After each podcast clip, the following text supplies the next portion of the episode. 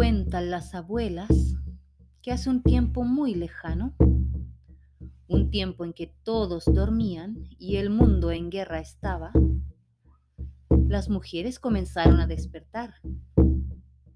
Una por una abrieron sus corazones y susurraron en los oídos de sus hermanas, es hora, ya es tiempo. Bastaron unas respiraciones universales para que todas las hermanas celebraran despiertas.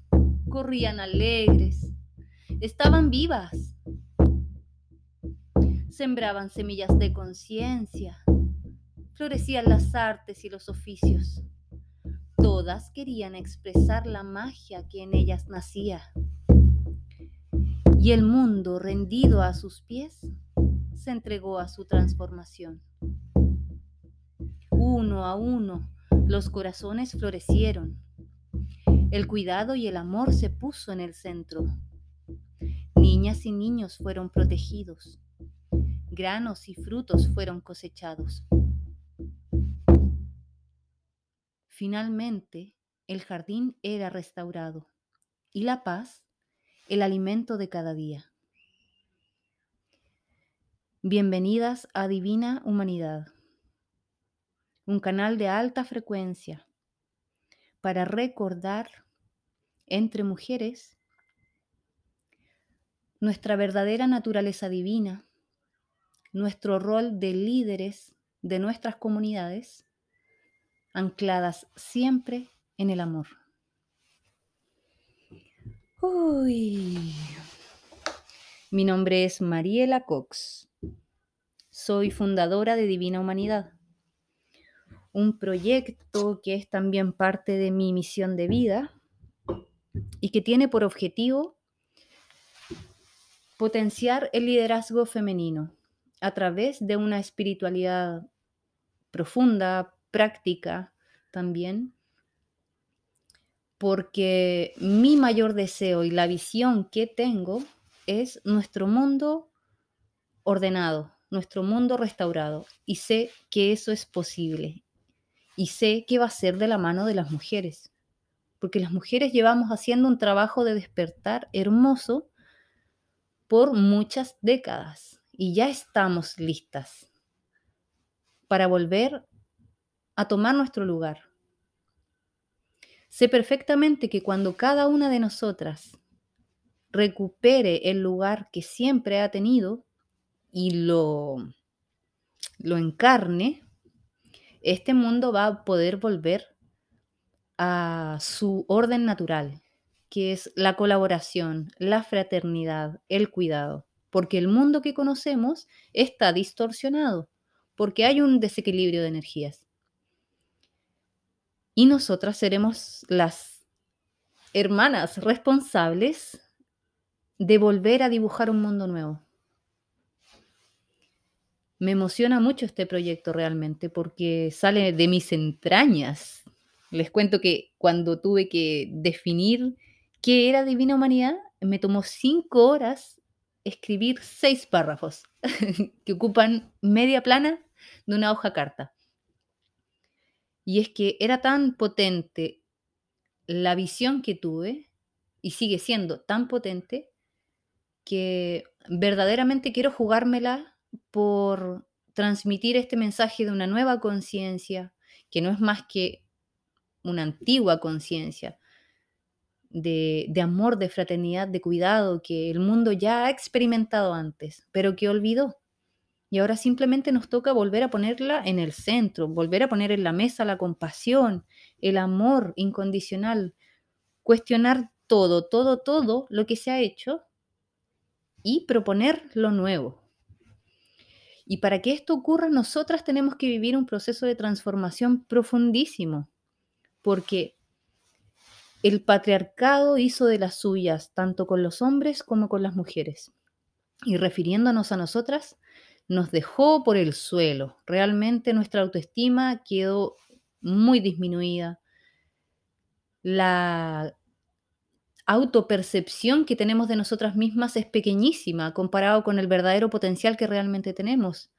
Así que nos toca hacer toda una labor de reprogramación mental, reprogramación emocional, reprogramación física, energética, espiritual, para poder liberarnos de todas esas creencias que nos impusieron, nos hicieron creer que eran reales y que poco a poco nos hemos ido dando cuentas de que era todo falso y que realmente teníamos una capacidad increíble para manifestar, para liderar, para mm, crear negocios y sostenerlos y además alineados con nuestro corazón.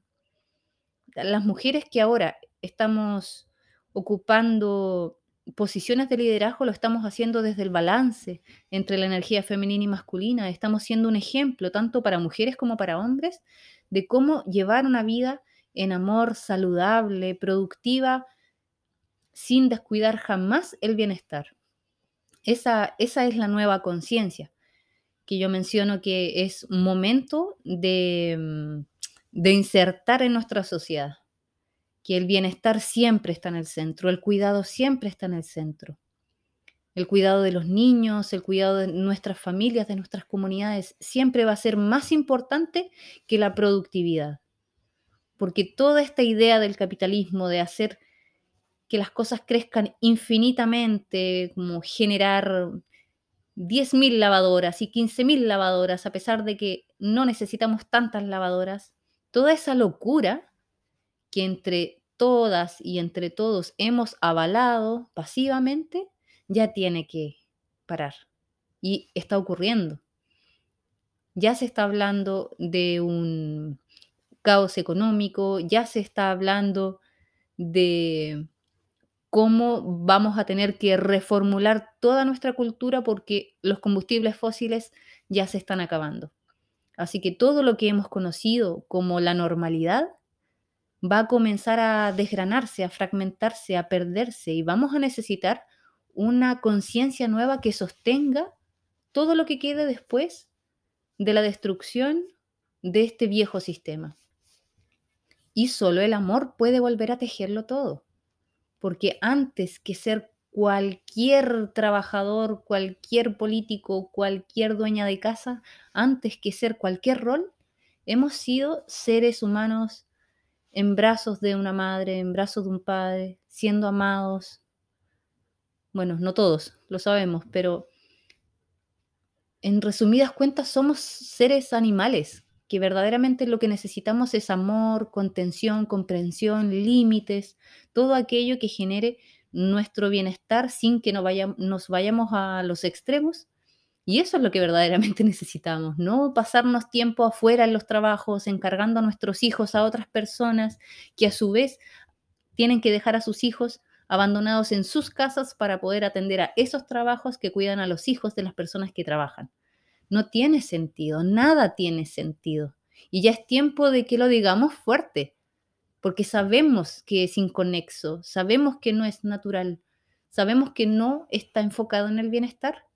Entonces es tiempo de, hacer esto, de golpear la mesa, de golpear la mesa y que en todos los lugares donde podamos alzar la voz, se alce la voz del amor, se alce la, la voz del cuidado, Sí, ya basta de, que hayan niños en las calles, basta de que haya gente que no tiene para comer, basta de eso. ¿Podemos, como seres humanos, crear alternativas infinitamente mejores que este sistema actual que estamos todos validando con nuestra inercia creativa?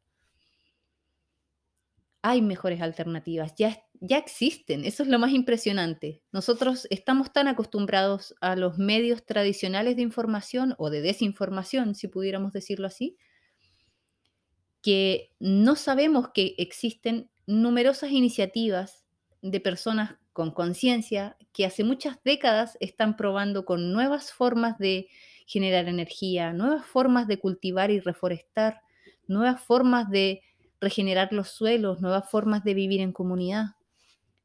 Esta conciencia de la que yo estoy hablando viene gestándose hace muchísimo tiempo, agrandándose, agrandándose. Nos fue tomando a cada una de las personas que tuvimos contacto con esta nueva cultura, que es una cultura comunitaria, colaborativa, eh, no se enamoró. La verdad es que yo, a mí me pasó, yo me enamoré. Yo estaba estudiando ingeniería en construcción hace casi siete años y en el primer año, durante el verano, me fui a un curso de bioconstrucción para construir una casita pequeña para invitados con fardos de paja. Venía una maestra de España y íbamos a estar ahí una semana completa, 20 o 25 personas que no nos conocíamos, que éramos de diferentes países, construyendo juntos de manera colaborativa solo con materiales naturales. Y esa experiencia me cambió la vida completamente al punto que eh, dejé de estudiar finalmente ingeniería en construcción, porque toda la carrera, y todos los conocimientos que esa universidad estaba buscando meter en mi cabeza, estaban orientados al hormigón, a generar edificios, a construir la misma basura que ya conocía, la misma basura sin vida. Y esta otra cultura me estaba diciendo, con toda claridad podemos volver a lo natural y lo natural es altamente eficiente desde el punto de vista calórico, desde el punto de vista energético. Es incluso mejor que todo lo otro que nos dicen que es increíble. Y además, en el proceso de construirlo y de conseguir los materiales se generan lazos, se construye comunidad, se crea una cultura diferente, totalmente diferente, porque la productividad es vista de manera diferente. En, esta nueva conciencia, la productividad como es colectiva e, es también una sinergia. Eso quiere decir que la energía que yo pongo más la energía que tú pones no es igual a la energía que ponemos los dos cuando estamos juntos, porque ocurre un aumento de la energía. Por lo tanto, cuando una cultura colaborativa trabaja junta, lo que hace es que multiplica su energía y tiene mejores resultados, es altamente productiva, poniendo cada uno un mínimo de energía, no teniendo que sobrecargarnos todos. Eso es precioso, eso es realmente inspirador. Y esta conciencia es la que yo quiero transmitir y te voy a ir compartiendo diferentes cosas a lo largo de este podcast. Reflexiones, visiones que vaya recibiendo, herramientas prácticas también para que tú misma puedas autoliderarte y generar tu propia transformación, que eso es parte, verdaderamente parte importante de este proyecto, es ayudar a las mujeres a salir del dolor para que puedan aperturar el placer y la plenitud en su vida, porque, por cierto, este mundo solo puede ser liderado desde ese lugar. Ya liderar desde el dolor, desde la rabia y el resentimiento no va. Eso es antiguo, eso es del viejo paradigma y se tiene que ir, porque no es eficiente energéticamente. El, el nivel de desgaste que nos genera ese viejo paradigma ha hecho que el mundo esté como esté.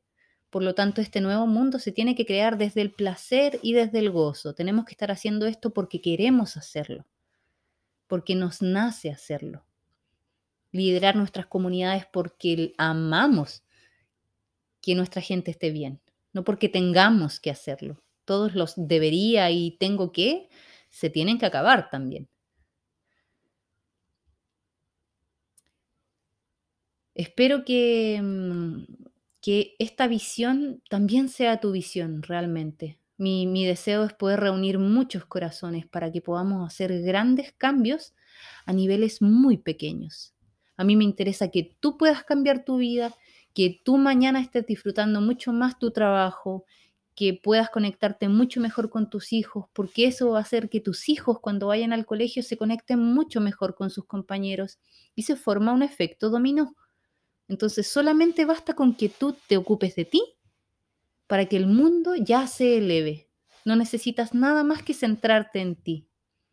Eso es lo que cada una de nosotras debe hacer, centrarse en su propia experiencia, en su propia elevación, su propia autorrealización, para que este mundo naturalmente florezca con magia, con alegría, con amor, no solo para nosotras, sino para nuestras familias, para nuestras comunidades y para la sociedad completa que va a aprender de nosotras.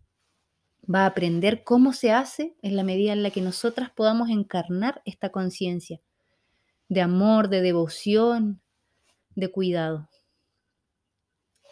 Te dejo un abrazo, ha sido un gustazo estar aquí y nos vemos en el próximo capítulo de la próxima semana. Ah, a todo esto, si quieres saber un poco más de mi trabajo, puedes visitar mi Instagram, guion bajo, divina, guion bajo, humanidad, guion bajo.